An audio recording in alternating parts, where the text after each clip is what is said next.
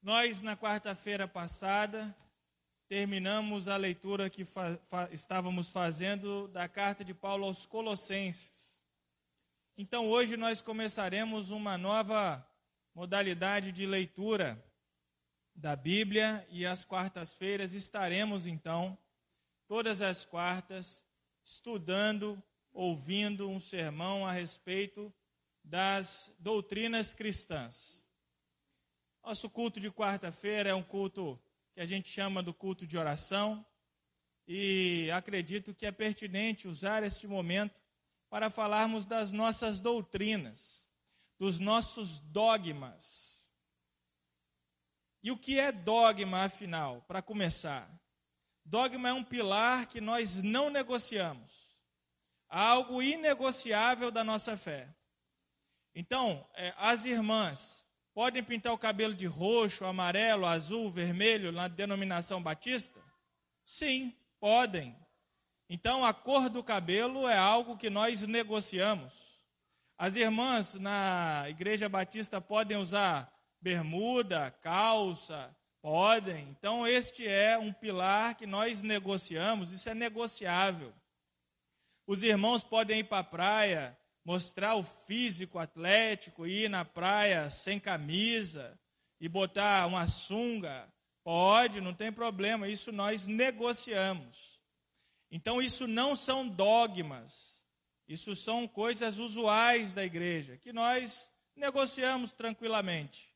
Agora, o dogma é algo que nós não negociamos, que hipótese alguma pode mudar, que não há conversa. É a nossa fé, obrigado, seu Laércio, é o pilar da nossa fé e ele é inegociável. Então, o nosso dogma a gente não negocia. É o que a gente vai chamar aqui de doutrina. Isso a gente não negocia. E a gente vai usar para falar ao longo das quartas-feiras desta doutrina o esquema, a divisão que a nossa declaração é, de crença, a declaração doutrinária da Convenção Batista usa. Então, nós vamos estudar as nossas doutrinas a partir de um documento da nossa denominação. Então, você, irmão, que não é batista de berço, mas que conheceu a denominação depois, terá a chance de, nessas quartas-feiras, conhecer a nossa declaração doutrinária, a declaração dos batistas, em que acreditamos e a partir disso firmar ainda mais a sua fé e a sua confissão como batista, como denominação batista, como crente de uma igreja batista. Então nós vamos começar hoje falando da Bíblia.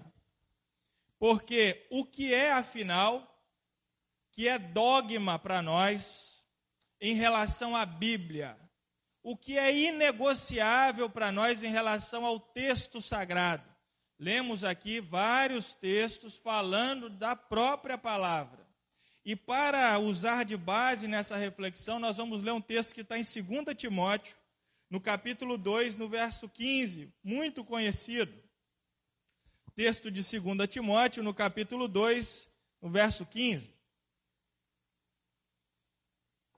Esse texto diz assim: Procura-te apresentar a Deus aprovado, como obreiro que não tem do que se envergonhar e que maneja bem a palavra da verdade. Isso é o que está escrito aqui em 2 Timóteo 2,15. Então precisamos nos apresentar a Deus aprovados, como obreiros aprovados, que não tem do que se envergonhar, e aí para nós hoje o principal é que maneja bem, que sabe utilizar, que conhece esta ferramenta, que é a palavra da verdade, que são as escrituras sagradas. Então, qual é a primeira coisa inegociável a respeito da Bíblia em nossa vida? Que nós não podemos abrir mão. Uma discussão no trabalho, uma conversa evangelística, ou vendo um programa de televisão e recebendo dele informações, nós não podemos admitir ou negociar. Ou seja, algo que é inexorável, que é um dogma. Primeira coisa é que para nós a Bíblia é a palavra de Deus em uma linguagem humana. Porque Deus fala português, Deus fala inglês, Deus fala alemão. Não sabemos. Porque o texto nos informa que quando o Espírito intercede por nós, ele intercede é, com gemidos que nós não conseguimos conceber, que são inexprimíveis. Então é numa linguagem que a gente não entende, não compreende. Mas Deus precisava comunicar-se com o homem. O que é comunicar? Tornar comum uma ideia, tirar aquilo que está dentro da minha cabeça e fazer é, uma ponte para que entre dentro da cabeça de vocês. Isso é comunicar. Então era algo que estava na cabeça de Deus, imaginemos aqui, de maneira antropomórfica, que Deus tem uma cabeça. Não sabemos se Deus tem uma cabeça, mas é a Bíblia que nos indica a maneira de compreender a Deus. Então imaginemos, Deus tem uma cabeça e lá dentro tem um monte de pensamento. E ele precisa transmitir esse pensamento para o homem caído. Pronto. Ele precisa então comunicar ao homem aquilo que tem em seu coração. A Bíblia é, em primeiro lugar, esta palavra que comunica a vontade de Deus. É a palavra traz a vontade de Deus para nós, uma linguagem que nós entendemos. Amém? Então, o que a Bíblia é para nós? A palavra de Deus, a comunicação de Deus, numa linguagem que nós entendemos. Amém? Então nós buscamos revelação? Não. Não. Os batistas não buscam revelação. Por quê? Porque a vontade de Deus está revelada aqui. Se você, meu irmão, minha irmã que me escuta na transmissão, onde quer que esteja, quer entender a vontade de Deus, quer receber a revelação de Deus, a revelação da vontade dele para a sua vida, eis o texto sagrado à sua frente. É a revelação de Deus para nós. Tudo o que precisava ser revelado, aqui está revelado. A palavra diz em Hebreus 1:1 assim, ó: havendo Deus antigamente falado por muitas vezes e de muitas maneiras aos pais pelos profetas, falou a nós nos últimos dias através do Filho.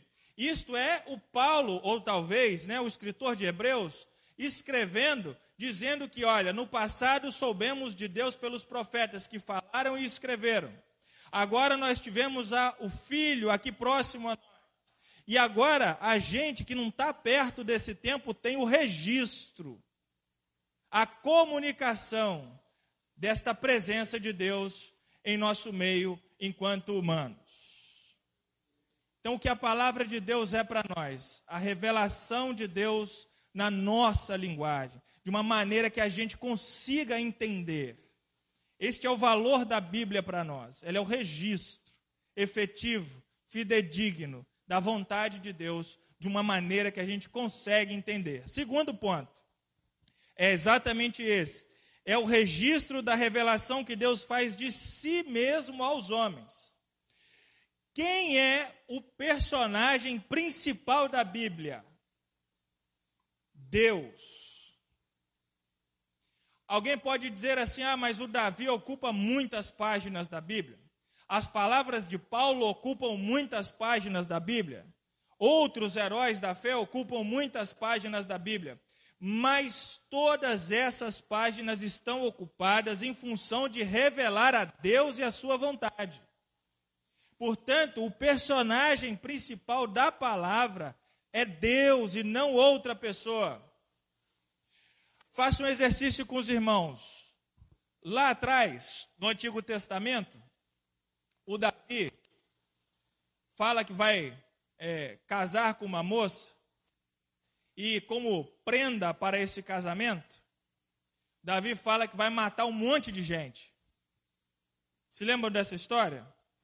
E aí o Davi mata mesmo um montão de gente, traz todo mundo, é, ou pelo menos os pedaços dos corpos dessas pessoas, para o rei, e aí ele recebe a mão da abençoada em casamento. Mas, e nos salmos que ele escreve, ele fala muito de vingança. Hum. Mas Jesus, Jesus, vai falar que a gente precisa amar o nosso inimigo, bem dizer a quem nos maldiz. E agora? Agora o Davi está errado. Porque quem é Deus? É Jesus ou é Davi? Ah, bom. É quem que é Deus? É Jesus ou é Davi? Jesus. Então o Davi, quando escreve um salmo, quando escreve um salmo angustiado e fala de vingança, Deus, eu quero me vingar dos meus inimigos. O Davi está expondo a verdade do seu coração, está expondo aquele momento, mas não quer dizer que aquilo que ele tem no coração é o que ele deveria ter. O que ele precisa ter é compaixão dos inimigos mesmo. E o nosso padrão bíblico para interpretar as Escrituras é o Cristo. Então quer dizer que quando olhamos para os salmos, por exemplo, e vemos salmos imprecatórios, que são esses salmos de vingança, esses salmos que rogam as pragas de Deus sobre os seus inimigos, nós precisamos ler estes salmos à luz do Cristo e entender que ali Deus não oculta a face negra, a face é, é, impregnada de pecado de seus heróis. Na Bíblia nós temos registros de adultério? Sim. Nós temos registros de guerras, de matanças, de injustiças, de mentiras, registros inclusive da palavra do diabo. Quando fala a Jesus, olha, precipita-te daqui, é o diabo falando. Está registrado aqui. Ora, então o texto inteiro serve para indicar a vontade de Deus, para mostrar e apontar para Deus e aquilo que Deus quer mostrar para nós, revelar para nós, indicando o caminho que devemos seguir. Amém. Depois do sermão, vocês podem me mandar mensagem, tá? Que eu tenho 20 minutos ainda para falar não vai dar tempo de explicar tudo nos mínimos detalhes. E talvez os irmãos queriam levantar a mão aí e fazer uma pergunta. Se tiver um corajoso, tem problema não. Pode fazer a pergunta. Tem problema não, fica à vontade. E se não quiser fazer aqui, depois você fala lá no WhatsApp que eu respondo com todo prazer. Pode ser assim? Então, amém. Romanos 15, 25 e 26 diz assim, ó. Fala que o mistério que esteve oculto se manifestou agora, a saber, o Cristo notificado pela escritura dos profetas. Então, é, a escritura, Paulo escrevendo aos Romanos, manifesta o Cristo, mostra o Cristo, mostra a Deus, ou seja, Deus é o personagem principal do texto sagrado e nenhum outro. Todos os outros são coadjuvantes e nas suas histórias revelam a vontade de Deus e apontam para como Deus age em nossa vida. Terceiro, este texto foi escrito por homens inspirados.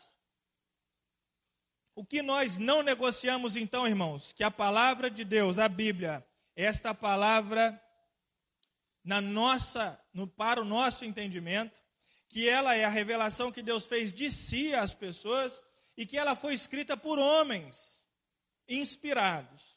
Êxodo 24, 4 vai dizer que Moisés escreveu todas as palavras do Senhor. Lá, o Pentateuco, os cinco primeiros livros da Bíblia. Todo o texto é escrito por pessoas, é escrito por homens. E isso gera uma dificuldade muito grande em muitas pessoas. Muitas pessoas dizem assim: não, eu não acredito na Bíblia, porque a Bíblia é um livro escrito por homens. Já ouviram isso? Muita gente diz isso. E nesse ponto nós vamos concordar, vamos dizer exatamente, é isso mesmo, é um livro escrito por homens. Só que a ressalva que a gente faz é que este livro foi escrito por homens inspirados por Deus. E o ato de inspirar, ó, a gente expira e a gente inspira. O ato completo é a respiração. E eu acho legal essa perspectiva do homem inspirado, porque o inspirado por Deus nos traz a ideia de que o homem, que Deus dá essa chupada de ar para dentro, assim, ó, puxa o ar e ele inspira o homem. E o homem, tum, pula para dentro de Deus. Conseguem realizar isso aí? É um tanto poético e meio, né?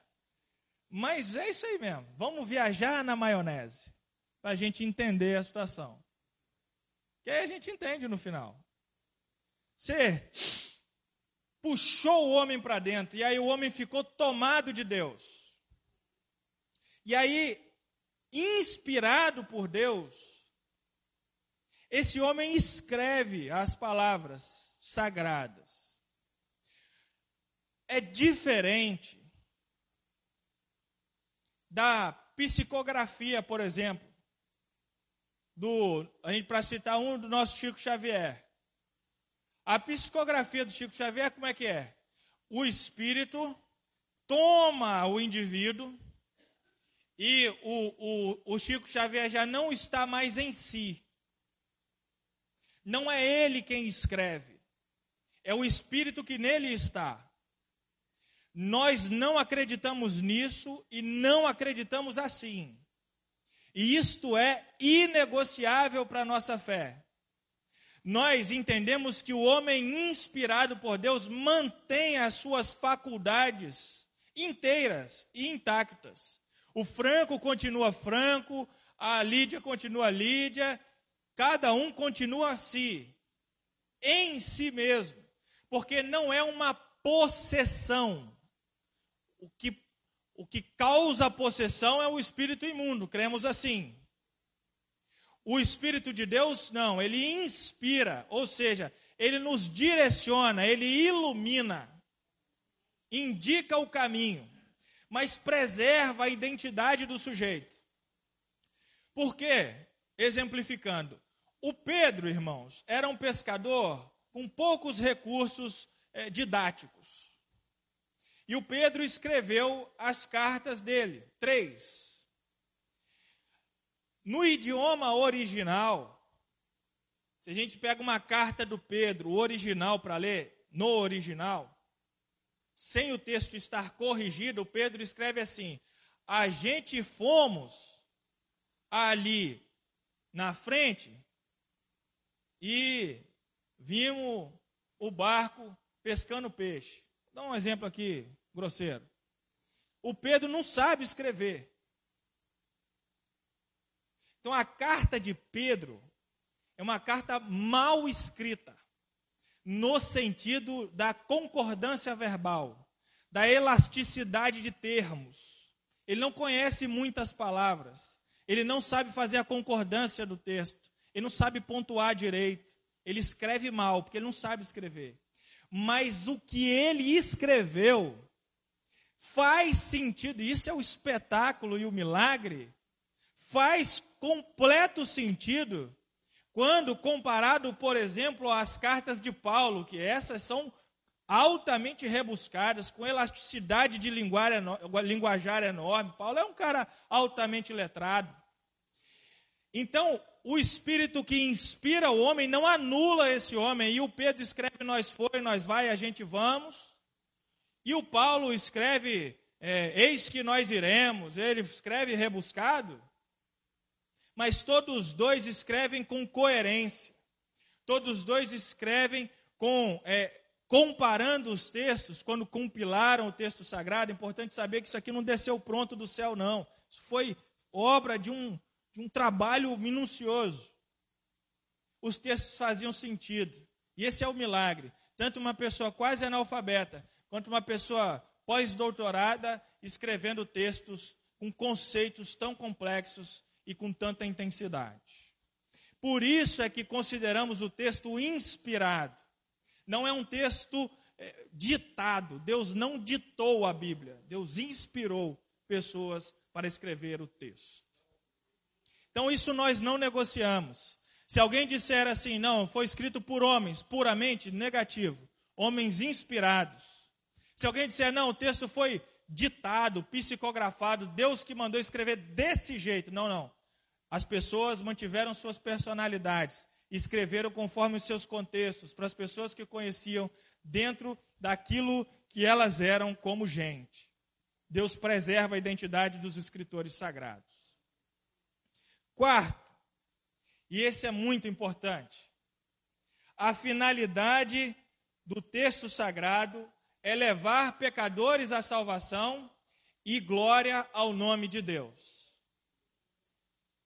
Tem gente que vai querer medir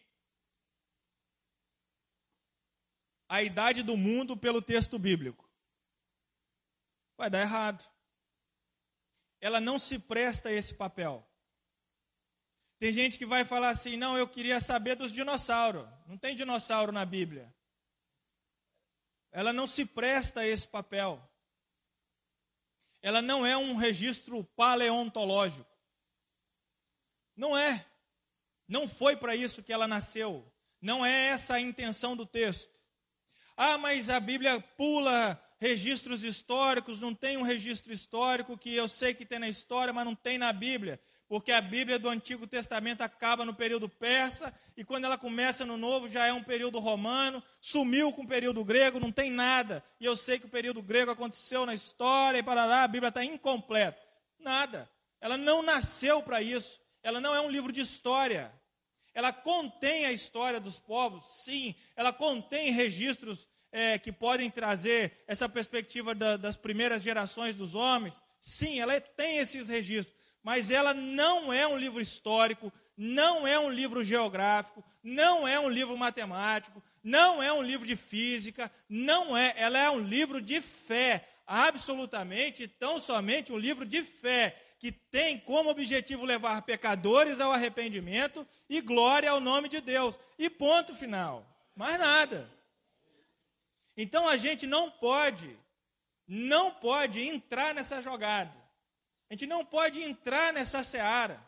Ah, não, mas eu vou provar para você na Bíblia que não teve dinossauro, porque não tem nada de dinossauro na Bíblia.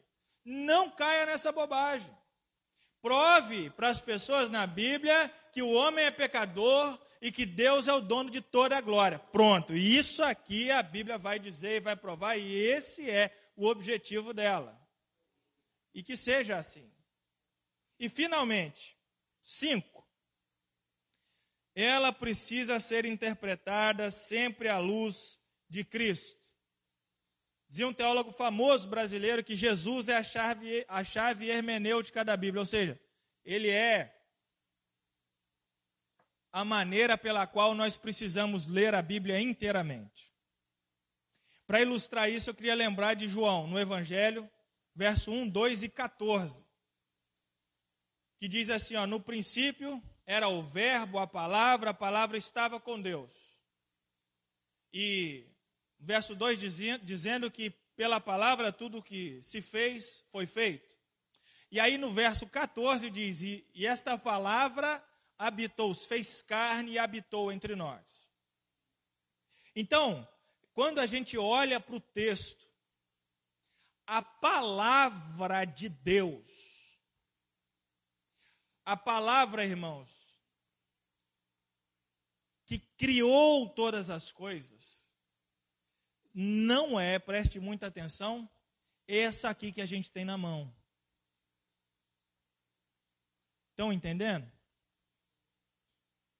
A palavra que cria todas as coisas, que a gente tem o registro no Gênesis dizendo assim: ó, haja luz, e que haja separação entre luz e trevas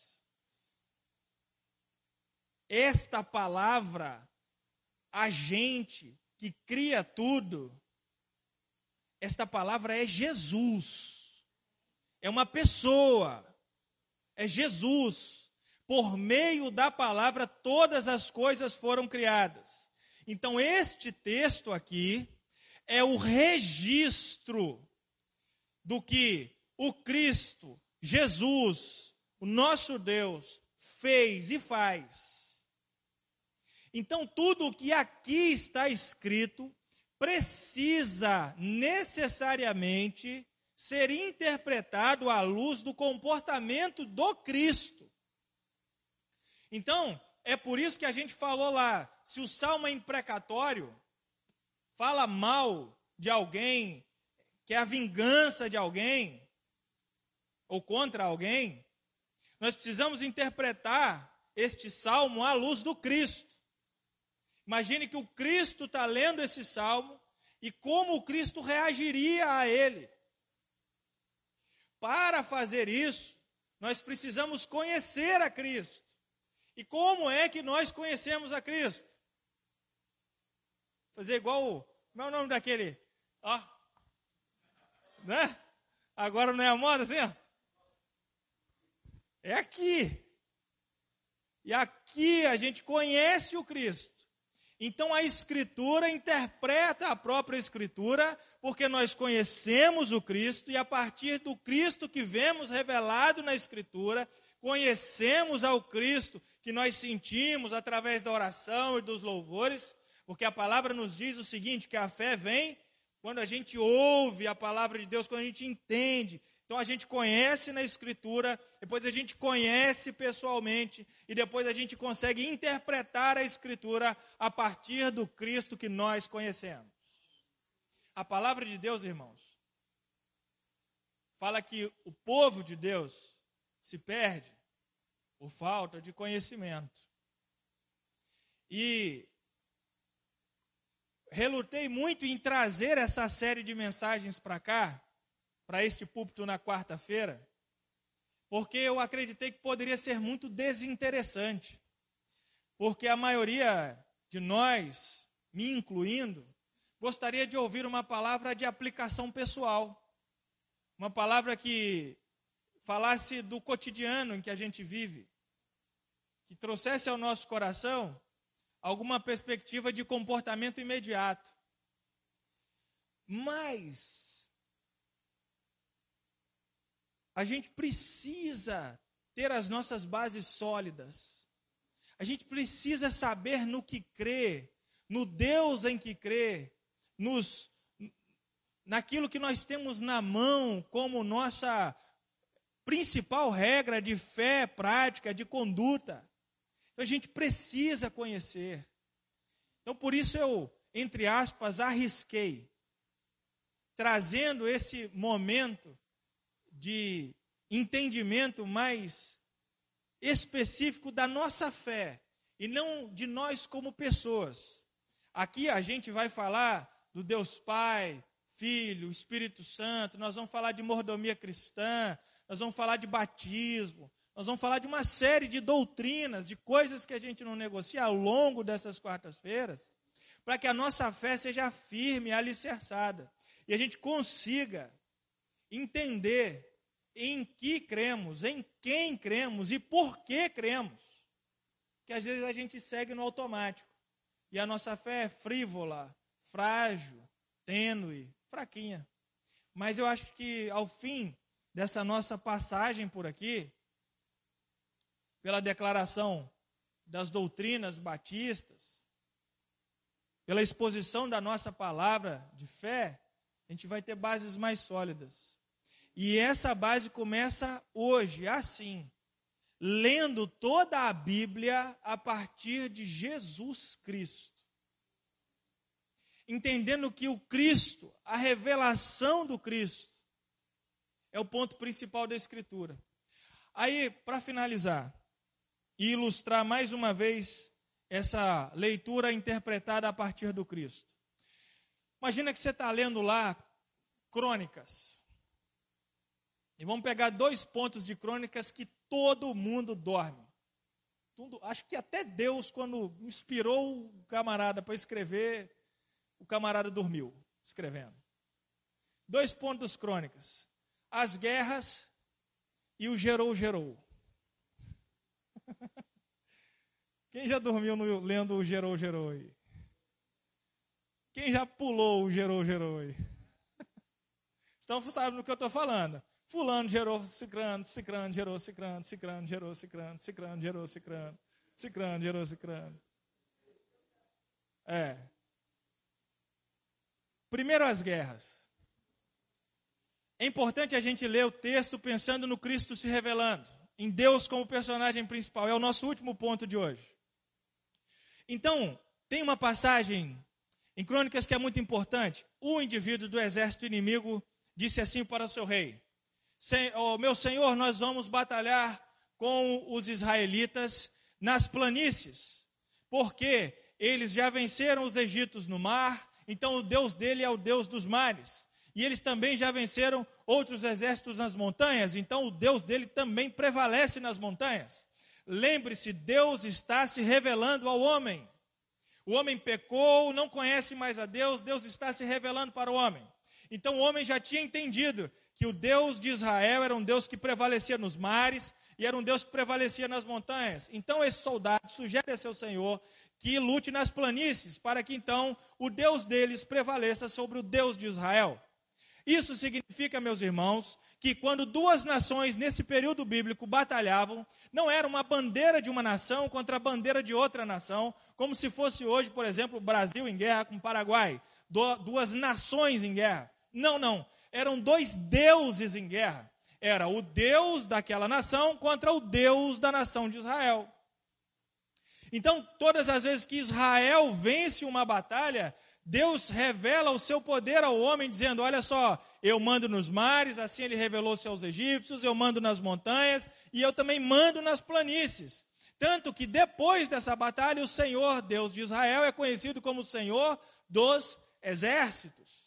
E, ou seja, não adianta batalhar contra, porque falou em exército, ele é Deus disso tudo. Em qualquer lugar ele vence. Ou seja, o homem está apreendendo de novo, entendendo de novo o poder de Deus. Então, quando a gente lê aquelas guerras, a gente lê como Deus sendo o personagem, Deus no centro, Deus se revelando através desses momentos.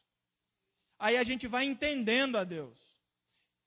O gerou, gerou as intermináveis sucessões de genealogia. É para entender que aquele povo sai do Isaac, que sai, é, que sai do Israel, do Jacó, que sai do Isaac, que sai do Abraão, para o cumprimento da promessa bíblica de que em Abraão todas as famílias da terra seriam abençoadas a genealogia é para indicar que aquele povo vem de Abraão e de Abraão vem de Deus. Que aquele povo é o povo de Deus. Por isso que pessoas diferentes às vezes pulam dentro das genealogias. Para que entenda que aquele camarada ali foi aceito por Deus. Aceito na linhagem de Deus que sustenta o homem que vem o Cristo para salvar a todos e em Cristo todas as famílias efetivamente são abençoadas. Então, quando a gente lê o texto, a gente precisa ler o texto com Deus sendo o centro do texto, a vontade de Deus como a centralidade do texto e a revelação deste Deus, da pessoa que esse Deus é e de sua vontade, como o tema principal de todos os textos que estão aqui. Amém. As pessoas aí fora vão ler isso aqui? Não, não vão. As pessoas aqui dentro às vezes também não leem. Paciência, vamos em frente. Mas nós, crentes em Cristo, somos a nossa vida, as páginas da Bíblia que as pessoas aí fora leem. E é por isso que a gente precisa conhecer esse texto. Porque nós acreditamos que o que aqui está escrito vai tirar a gente da sepultura no dia que a gente morrer. Não é verdade? Vamos nos dedicar a esse texto, para que esse texto esteja impresso no nosso coração, dizia assim o salmista. Guardei a palavra no meu coração para não pecar contra ti. Para que essa palavra esteja impressa no nosso coração. E aí, quando a gente andar pela rua, as pessoas consigam ler a Bíblia em nós, através de nós, em nome de Jesus. Assim, nós falamos hoje, nesse primeiro momento, sobre o texto bíblico. E de verdade, meu telefone está à disposição. Pergunte o que quiser. Nenhuma pergunta é tola. Fique à vontade, inteiramente à vontade para perguntar. Eu vou ter o maior prazer em esclarecer todas as dúvidas que surgirem daqui, que possivelmente surgiram daqui hoje. Tá bom? E se não surgiu nenhuma dúvida, amém. Vamos em frente. Melhor ainda. Vamos orar?